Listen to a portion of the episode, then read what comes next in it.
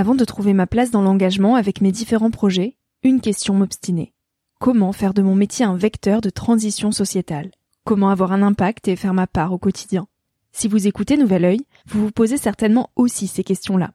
Et si j'ai choisi la Green Management School pour soutenir mon podcast, c'est parce que ça peut réellement vous aider à vous y retrouver. Se former au métier de la transition écologique, ce n'était pas si accessible il y a quelques années, mais ça l'est aujourd'hui. Ça l'est tellement que l'on ne sait plus qui croire, quelle formation entreprendre, ni ce que ça vaut. Alors j'ai fait les recherches pour vous, et j'ai trouvé l'école que j'aurais tant aimé faire il y a quelques années, quand j'étais paumée. Des cours approfondis sur le climat, la biodiversité, l'agronomie, la géopolitique, mais aussi sur les modèles économiques vertueux, le tout dispensé par des spécialistes et des personnalités inspirantes.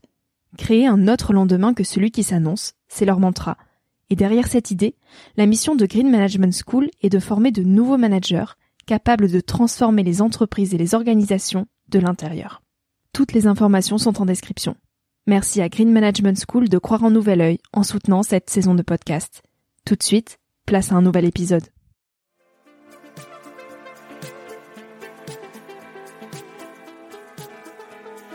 Bienvenue sur Nouvel Oeil, le podcast pour ma génération, les millennials. Je suis Victoria Guillaumont, j'ai 23 ans et je pars à la rencontre de personnes inspirantes qui se sont posées il y a quelques années les questions que nous, on se pose aujourd'hui. À un âge où l'on se cherche, où l'on construit son chemin et où l'on se pose beaucoup de questions sur notre avenir. Alors j'espère qu'écouter le parcours et les conseils de ces personnes qui ont rêvé, osé et qui ont de jolis messages à nous transmettre t'aidera à avancer d'un pied plus sûr dans la vie. Si tu souhaites m'encourager dans cette aventure, N'hésite pas à laisser un petit avis sur iTunes ou sur Apple Podcast et à en parler autour de toi. Tu peux aussi m'écrire sur le compte Instagram Nouvel Oeil et retrouver tous les épisodes sur le site www.nouveloeil-podcast.com. Je t'invite maintenant à emprunter un nouvel œil pour regarder le monde sous un autre angle, pour te recentrer sur ce qui est essentiel et sur qui tu es pour t'aider à trouver ton chemin et surtout à oser.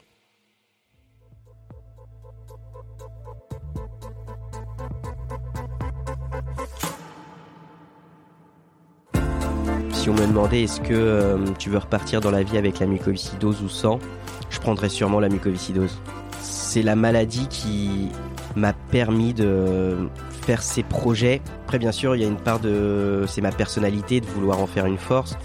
Mais sans la mucoviscidose, je serais pas parti sur un tour d'Europe, je serais pas parti sur un tour de l'Atlantique, je ne m'élancerais pas sur le marathon, j'aurais pas écrit un livre sur mon parcours de vie. Ça peut être paradoxal, mais, euh, mais merci la mucoviscidose parce que ça m'a emmené là. Parce que rien n'est une fatalité et que tout, même les pires drames, peuvent être convertis en chance. Hans Selye le dit. Ce qui est important, ce n'est pas ce qui nous arrive, c'est la manière dont on le prend. Et pour les sceptiques, en voici un bel exemple. À l'occasion du week-end contre la mucoviscidose organisé par les Virades de l'Espoir, je mets en lumière l'incroyable force de vie d'Alexandre Alain. À l'âge de deux ans, on lui annonce qu'il est atteint de la mucoviscidose et que ses années sont comptées. Loin de lui pourtant l'idée de s'éloigner de ses rêves. De ce drame, il en fait une chance, des chances, qui sont nourries par sa force de vie que personne ne pourra jamais lui enlever. Greffé à 21 ans, il vit aujourd'hui avec un souffle d'espoir et poursuit son chemin avec un entrain chaque année plus redoutable.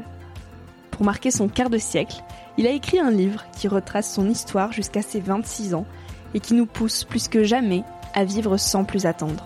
Parce que tout est incertain et que chaque chance attend d'être attrapée au vol.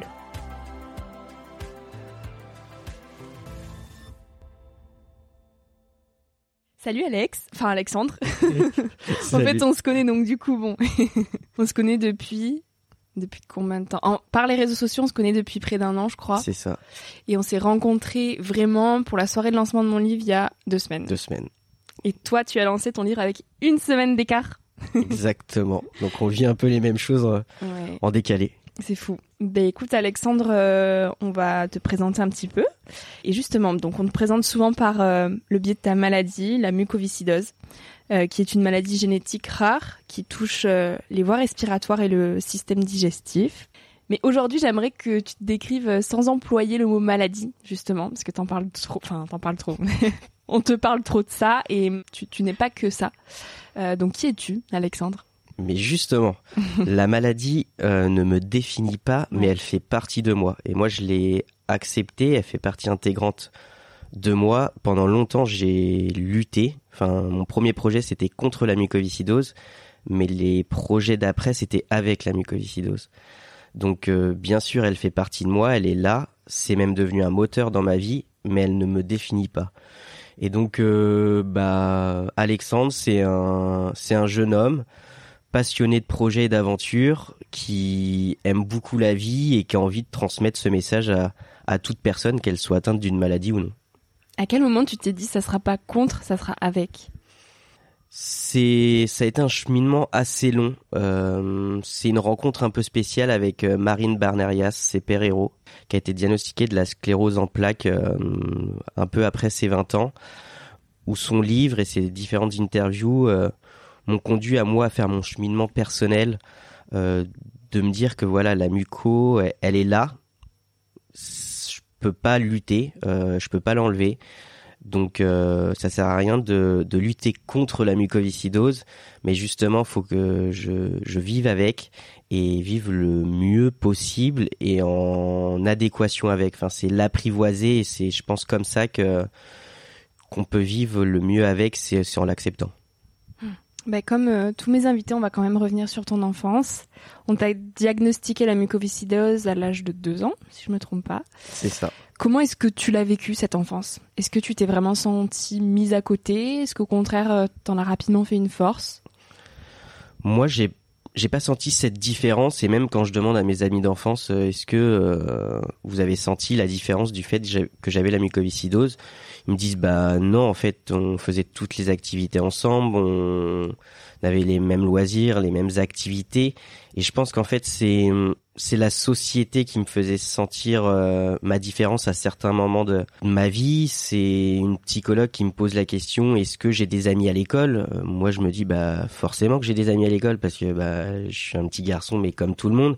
Donc euh, ça m'a posé pour la première fois la question de me dire est-ce que du fait que j'ai la mucoviscidose, j'aurais pas droit ou je devrais avoir moins d'amis que les autres donc euh, non, moi j'ai pas senti de différence. C'est aussi dû à l'éducation de mes parents, du fait que voilà, on est une famille de trois enfants, mais j'ai eu la même éducation que que ma sœur, que mon frère, et euh, qu'il fasse beau, qu'il euh, qu'il pleuve, qu'il fasse froid, j'avais droit d'aller au foot, d'avoir des activités physiques. Donc ils m'ont pas mis dans une bulle à me dire bah voilà Alexandre, tu es différent, donc faut faire attention. Bien sûr que je pense qu'ils ont eu une attention particulière sur moi, mais en aucun cas ils m'ont fait sentir différent. Et moi, je me sentais pas du tout différent. Et à 20 ans, à l'âge où on réfléchit un petit peu à ce qu'on veut faire, comment tu te positionnais? Est-ce que ça a limité tes rêves ou est-ce qu'au contraire, ça les a agrandis? J'ai jamais eu cette épée de Damoclès sur la tête à me dire euh, je suis atteint d'une maladie grave, incurable, euh, je vais pas avoir de projet justement. J'ai toujours une vision euh, à long terme bien sûr, je profite de chaque moment présent, mais j'ai toujours une vision. Je me voyais voyager, je me voyais fonder une famille, je me voyais monter ma propre entreprise et tous ces rêves-là, tous ces projets objectifs, bah je continue de les avoir et donc très tôt j'ai su ce que je voulais faire et je savais où je voulais aller en fait. Je me posais pas la question à 20 ans de me dire est-ce que il me reste un an, deux ans, trois ans? Voilà, pour moi, les statistiques euh, restent des statistiques et on est là pour euh, pour les faire changer. Donc euh, donc non, j'ai toujours cru en l'avenir et j'y crois encore plus hmm. aujourd'hui. Tu disais que tu savais ce que tu voulais faire. C'était quoi? C'était agent sportif et c'est la raison pour laquelle je monte ma société d'agent sportif au, au, 1er novembre. Donc donc voilà, tout de suite, j'ai su ce que je voulais faire dès le lycée. Euh, mes amis, mes proches, je leur ai dit directement et quand je leur dis que je la monte aujourd'hui, bah, ils disent ah oui c'est vrai, tu nous en as parlé il y a il y a quelques années et donc voilà moi je quand j'ai un but euh, voilà je m'y tiens parfois bah la route n'est pas tout à fait droite mais euh, mais ça fait partie de la vie et donc donc voilà j'ai eu j'ai eu des rencontres j'ai eu des aventures j'ai eu des projets mais aujourd'hui, bah, mon nouveau projet et le projet que j'avais il y a dix ans, bah, se concrétise et ça, j'en suis, euh, j'en suis super content. Du coup, agent sportif, mais le sport, tu le pratiques aussi beaucoup.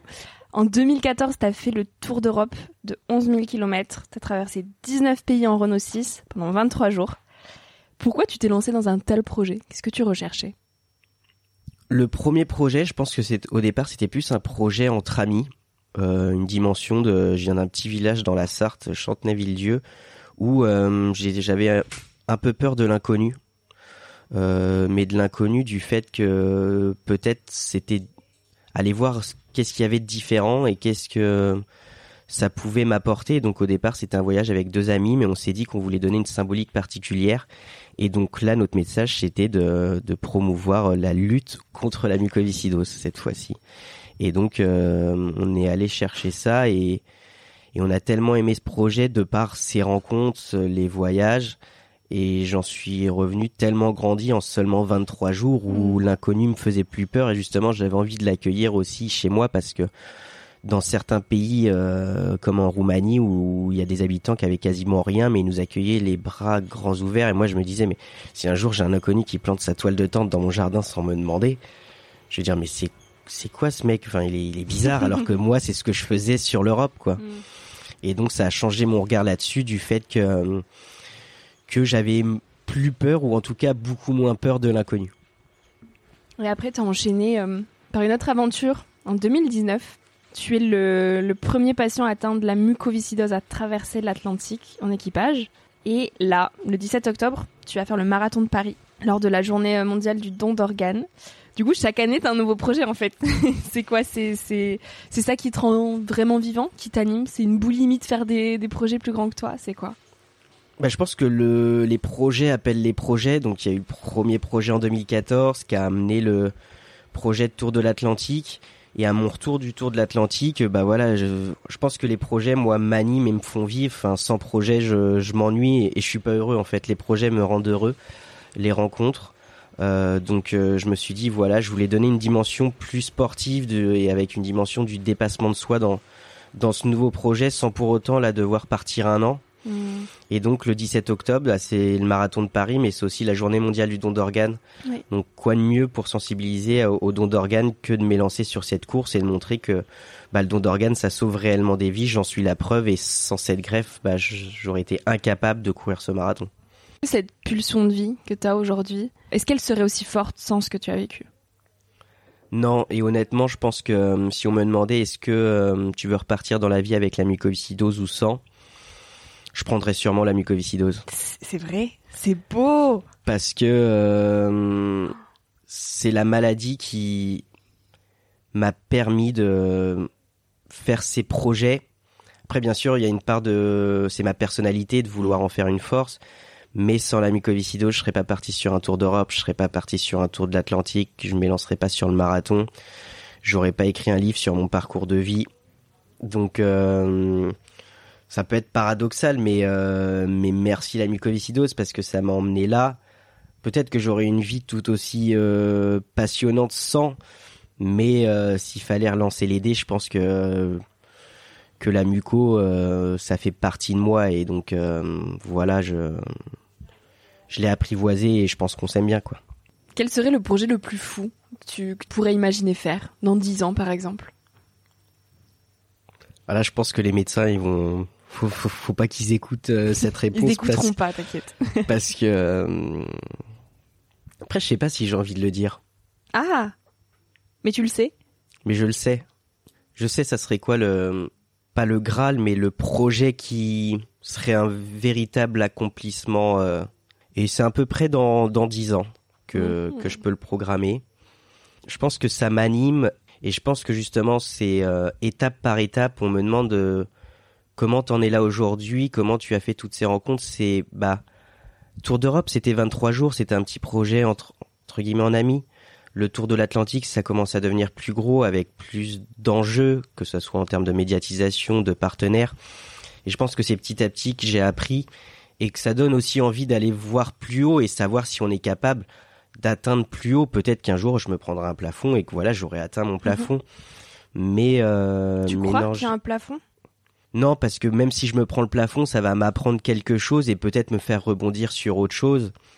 Mais ce projet-là, je l'ai déjà en tête et j'en ai parlé à un cercle très restreint de, proches. On doit avoir deux, trois personnes au courant. Et ils me disent, bah, ça nous surprend pas forcément, mais c'est un projet qui demande beaucoup d'investissement et, et du temps et euh, mais je l'ai dans un coin de ma tête et souvent quand j'ai un projet dans un coin de ma tête euh, j'essaie en tout cas d'aller d'aller au bout. T'as un lien particulier avec l'eau. Tu habites à Biarritz et t'es jamais bien loin de projets en lien avec euh, l'océan, j'ai l'impression. Tu travailles avec la Water Family. Qu'est-ce que l'océan t'apporte? À la base, je suis un terrien pur. Ouais. Je viens de la Sarthe. Euh, L'eau, c'était même quelque chose qui me faisait peur Mm. parce que euh, avec la mucoviscidose, euh, j'avais pas beaucoup de capacité respiratoire, donc euh, une apnée pour moi, ça durait pas plus de 4-5 secondes. Donc en fait, j'avais cette phobie de, de l'eau parce que j'étais en incapacité de si on jouait avec des amis à se couler dans l'eau, tout ça, bah moi je prenais vite peur parce que je savais que j'étais incapable. Et lorsque euh, trois amis m'ont proposé ce tour de l'Atlantique de les rejoindre et de faire passer euh, le message d'espoir que je souhaitais, je me suis dit bah pourquoi pas maintenant j'ai cette capacité respiratoire là du fait de la greffe. Et donc ça m'a mis un peu le, pied, on va dire euh, le pied marin et le monde de la mer et les gens qui y habitent et ce monde-là, les, les pêcheurs, les marins, c'est un monde qui est, qui est extraordinaire où ils ont cette passion et aussi cette envie de transmettre pour continuer à, à découvrir un nouveau territoire et, et donc ce tour de l'Atlantique m'a m'a fait aimer être sur l'eau et dans l'eau alors qu'avant je détestais ça et ça apporte quelque chose un peu d'apaisant cet air marin ça on peut avoir passé une mauvaise journée on se pose tranquillement sur la plage à regarder juste les vagues ça voilà, on se dit la nature est quand même belle et, et c'est quand même cool d'habiter près de près de la mer et donc euh, forcément je pense qu'il y aura d'autres projets qui auront un petit air iodé. Et dans les villes, tu te sens comment? Là, à Paris, par exemple, on à Paris. Quand tu passes plusieurs jours à Paris, comment tu te sens? En fait, j'aime les deux côtés parce que je pense qu'il y a des des super bons côtés des que ça soit proche de la mer ou ici à Paris dans dans une ville comme ça parce qu'il y a aussi l'intensité de la vie, je trouve, quand on est à Paris, ça, ça grouille de personnes, mais en même temps, on peut rencontrer tellement de personnes et ça ouvre aussi le champ des possibilités sur plein de choses. Et en fait, il y a, faut juste trouver le bon équilibre. Euh, j'aime aussi rentrer chez moi dans les terres en campagne où, à la maison, bah, il y a pas un bruit. Et ça, ça surprend parfois des personnes qui n'ont pas l'habitude de ça. En fin de compte, moi, ça me choque plus parce que c'est calme, il n'y a pas un bruit et c'est agréable aussi. C'est, je suis un peu un, un oiseau qui aime bien se poser. J'ai pas de forcément de besoin de me poser un endroit et d'y être fixé. J'aime ce côté nature, j'aime ce côté urbain avec la ville, mais j'aime ce côté euh, de la mer et pour l'instant, je suis pas prêt de me poser un endroit prédéfini ou alors si j'ai cet endroit où je vis, je sais que je serai en total mouvement et je pense sur, sur toute ma vie, j'ai besoin de ce mouvement pour vivre. Mhm. Qu'est-ce que tu aurais aimé apprendre à l'école plutôt et que tu n'as pas appris dans tes cahiers? Bah, je pense que c'est un joli clin d'œil aussi pour toi, c'est l'intuition. Ah, c'est de se dire, il n'y a pas forcément de route toute tracée. Enfin, comme tu dis, lorsqu'on est au lycée, on nous demande de choisir, on fait quoi après le bac? Moi, je savais ce que je voulais faire, donc en fait, ça me posait pas de problème. Mais il y avait plein de monde autour de moi qui, bah, je sais pas. euh. En fait, je trouve qu'on n'a pas assez de retours d'expérience de de personnes qui sont passées par le même chemin ou qui viennent nous rencontrer au lycée pour nous expliquer, voilà, moi j'ai fait ce choix-là. Tout le monde croit qu'il faut faire une classe préparatoire pour entrer dans des grandes écoles de commerce. Tu peux faire une licence normale et rentrer en master dans une école de commerce. Et tu peux même parfois viser des écoles de commerce encore plus haut que si tu étais rentré en classe préparatoire. Et montrer que j'étais le premier au lycée quand il y avait des intervenants, je trouvais parfois pas ça intéressant. Et...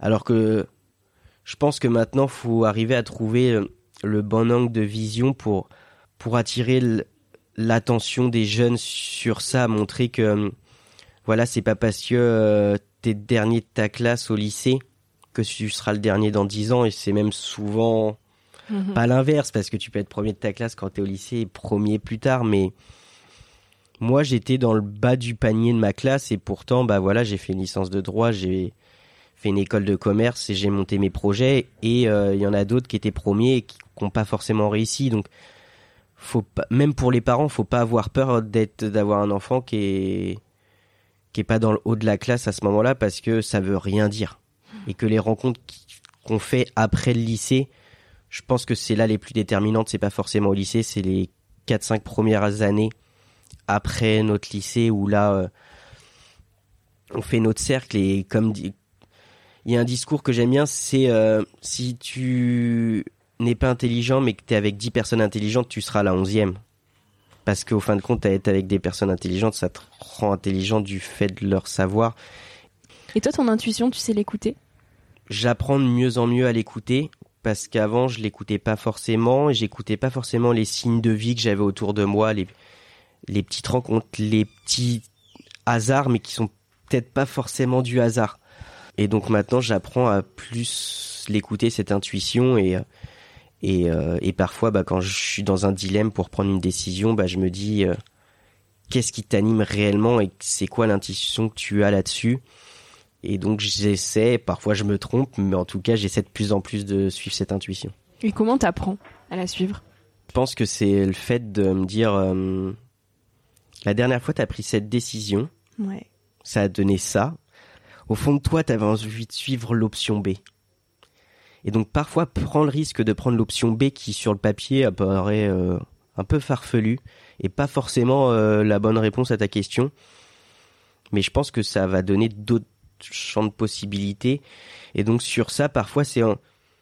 Ok, j'ai peur, mais prends peut-être le chemin le plus hasardeux et ça va te mener encore plus loin c'est ça, je pense, euh, que c'est de me dire, c'est pas, c'est pas de rester dans le confort de la décision qui apparaît la plus claire, euh, et aussi que les autres voudraient que je prenne.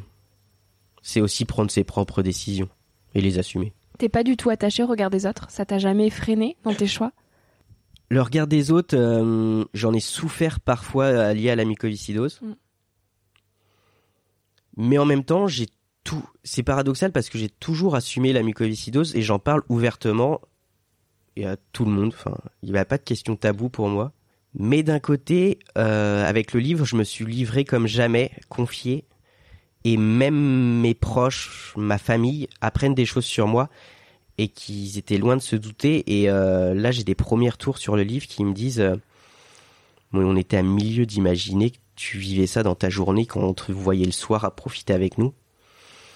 Et donc peut-être que je me suis protégé à un moment donné, mais protégé aussi les autres, parce que je voulais pas que leur regard change sur moi et je voulais pas voir de, c'est peut-être de l'ego mal placé, mais de la pitié dans le regard des gens vis-à-vis de ma situation à certains moments. Et donc je voulais juste donner ce regard dans les gens à me dire, bah Alex, ok, il a cette maladie, mais il est toujours de bonne humeur, il a toujours le sourire, il veut toujours faire des projets. Et donc là, je me suis confié, je me suis ouvert. Ça va changer, je pense, le regard des gens, mais peut-être en, il n'y a pas de moins bien ou mieux, mais ça va changer le regard des gens et peut-être se dire, bah, ça conforte encore plus l'idée du fait qu'on veut partager et on veut accompagner Alex dans ses projets. Et tu t'es senti accompagné? Oui. Alors là, par contre, sur ça, j'ai une chance, mais j'ai très peu de portes qui se ferment devant moi. Il y a plus des portes qui s'ouvrent. Hmm. Et ça, parfois, j'ai du mal à le comprendre parce que je me dis que voilà, je suis quelqu'un d'ordinaire qui fait parfois des trucs qui sortent de l'ordinaire, mais les portes s'ouvrent devant moi. Après, parfois, je les en trouve pour qu'après on me l'ouvre en grand. Oui, tu fais quand même un premier pas.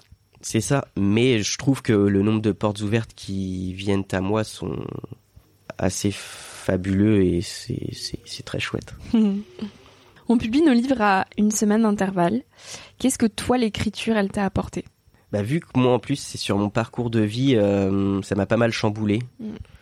Ça m'a mis pas mal en question de repasser par des moments qui n'étaient pas forcément agréables et où je me étais dit bah j'ai fait le deuil de cette situation où voilà ça s'est passé, il y a des choses qui sont ressorties et je me suis dit ok il y a peut-être ces événements là qui t'ont autant marqué que j'y ne pensais pas ou j'y faisais pas attention ou j'avais pas envie d'y réfléchir que là le fait d'écrire sur euh, ma vie bah ça m'a obligé à réfléchir sur ce que j'avais vécu, sur ce que ça m'a appris et sur ce que euh, je voulais faire après. Et donc euh, ça a été l'aventure qui m'a appris le plus sur moi. Encore plus euh, que le Tour d'Europe, ah, encore plus. la traversée de l'Atlantique. Ah, Parce que justement ça fait un bilan en fait de tout ça. Mm. Parce que je vivais justement cet instant présent dans les aventures, dans l'intensité, mais après j'avais pas ce recul-là de me dire qu'est-ce que ça m'a réellement appris. Et donc là, j'ai pu prendre le temps de mettre des mots sur ce que j'ai vécu et, Et de t'en rendre compte. et de m'en rendre compte réellement et aussi de faire un peu le me dire bah je suis parti de là et je suis là et c'est quand même pas mal. Ouais, de faire un petit bilan en fait de tout ce que tu as réalisé. C'est ça, j'ai écrit sur mon quart de siècle. Donc C'est euh, ouais. pas mal. Donc on se donne rendez-vous dans 25 ans pour le second quart quoi. Mais euh, mais non, c'est je remercie mon éditeur de m'avoir contacté et de me dire Alex, je pense que il y a une, une histoire à raconter sur toi, sur euh, ce que tu as fait et sur ce que tu veux faire encore parce que parce que ça a été une superbe aventure et je le vois dans dans le regard et dans les paroles des gens. Écrire un livre, ça ça peut paraître bête à dire mais ça donne une légitimité. Les gens ils se disent il a écrit un livre. Alors que moi bah, jamais de la vie je m'étais dit je vais écrire un livre. Et ça, je pense que voilà, ça m'apporte beaucoup et ça me consolide dans le fait que j'ai la légitimité de dire ce que je dis, alors qu'au départ, je m'étais dit, est-ce que euh, t'es quelqu'un de, de normal, quoi? Et est-ce que tu vas continuer à écrire pour toi? Du coup, comme ça t'a aidé à mettre euh, des mots et à te rendre compte de tout ce que tu vivais, euh, notamment en ce moment où euh, bah, j'imagine que tu vis des choses très fortes. Euh, est-ce que tu ressens le besoin d'écrire pour toi? Là, j'ai encore du mal à me dire pour moi, peut-être pour laisser encore une trace, parce que je trouve ça hyper beau de laisser une trace, en fait. Hmm. de me dire que mon neveu et ma nièce qui ont 7 et 3 ans, dans euh, 10-15 ans, vont pouvoir lire mon livre et sur mon sur ma vie parce que du coup ils n'ont pas forcément vu hyper malade, ils- la greffe, ils étaient jeunes. Euh, donc je trouve ça hyper euh, hyper beau en fait de, de pouvoir mettre des mots et justement pas forcément de le garder pour soi. Hmm. Oui, bien sûr, j'ai encore, j'ai pas tout livré parce que euh, il y a des choses que j'ai voulu garder et garder que pour moi. Mais euh, mais l'écriture, je trouve que c'est un super beau moyen d'expression. C'est celui en plus que que je préfère quand j'ai des choses vraiment sincères à dire plutôt que par la voix. Et donc euh, donc ouais, je pense continuer à écrire au départ pour moi ou encore ou au moins garder une trace parce que quand on se rappelle il y a dix ans, on se rappelle plus trop l'intensité de l'émotion qu'on avait il y a dix ans sur une rencontre, sur un événement, alors que là de pouvoir l'écrire le soir même ou deux jours après, on, on a encore cette intensité de de l'émotion et de pouvoir placer le, le bon curseur sur l'émotion, alors que peut-être que dans dix ans je le placerai pas assez haut, pas assez Hmm. trop bas. Donc euh, Oui, ça te permettra de t'y replonger dans quelques années et de ça. te dire ah oui c'est vrai je ressentais ça. exactement. Mais écoute euh, Alexandre, on arrive aux petites questions philosophiques de la fin. La vie, c'est quoi pour toi? La vie pour moi c'est des projets. En tout cas c'est pas l'ennui. Mais après j'ai pas cette euh, volonté de dire qu'il faut profiter à fond de la vie parce qu'on sait pas de quoi demain est fait. Enfin j'ai pas cette euh, philosophie de vie de me dire euh, voilà faut profiter maintenant parce que je peux mourir demain. En fait tout le monde peut mourir demain. Et... Donc bien sûr j'ai des projets à court, à moyen et à long terme. Mais la vie pour moi c'est des projets, des rencontres et des moments de partage. Parce que tous ces projets là si je les faisais dans mon coin euh, il il n'aurait pas de saveur. Moi, c'est c'est le partage qui me fait avancer et c'est pour ça que j'ai envie d'encore en faire et, et c'est la rencontre. Et l'amour, c'est quoi pour toi? L'amour. Alors, pour moi, c'est c'est le sentiment aussi qui me fait dépasser certaines euh, limites que je peux me poser. Ou justement, l'amour, c'est transcender dans le sens où euh, le regard des autres n'a plus du tout d'importance quand on est en amour, en fait.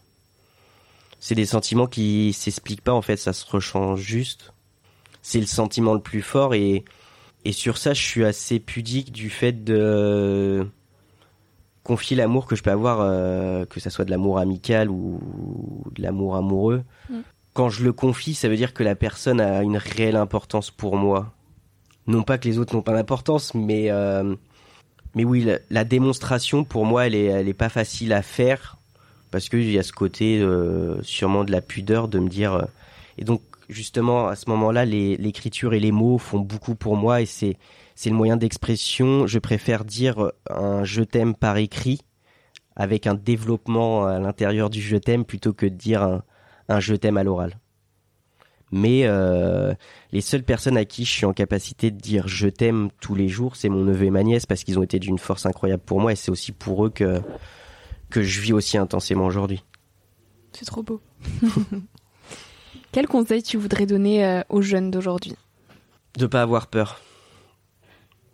La situation est encore plus délicate en ce moment avec euh, la situation sanitaire, mais, euh, mais je pense que chacun peut réussir. Franchement, faut pas se fixer de limites parce qu'il y a déjà tellement de personnes qui vont nous en fixer que si en plus on s'en fixe à soi-même, bah on se cantonne à rester dans le cadre. Et euh, moi, j'aime pas trop rester dans le cadre et souvent je dévie du cadre. Mais c'est dans lorsqu'on sort du cadre qu'on a les plus belles rencontres et les plus belles surprises. Faut pas s'inquiéter. Euh, la vie, c'est pas tout noir, c'est pas tout blanc. Il y a plein de nuances de couleurs. Et, euh, et donc, faut vraiment pas avoir peur. Là, c'est compliqué, mais justement, dans la, les situations compliquées, on peut trouver du positif. Et, euh, et moi, c'est ce que j'essaie de montrer, c'est que bah voilà, euh, à la base, la mycoïcidose, c'est pas du tout positif, mais maintenant, pour moi, c'est devenu un, élément hyper positif. Tu crois que chaque élément un petit peu compliqué de nos vies, on peut faire en sorte qu'il nous apporte du bon? Ah oui, totalement. C'est euh, mais même moi, parfois, j'ai du mal à le mettre en pratique. Hein. Je le défends avec conviction, mais euh, le mettre en pratique, c'est le plus dur.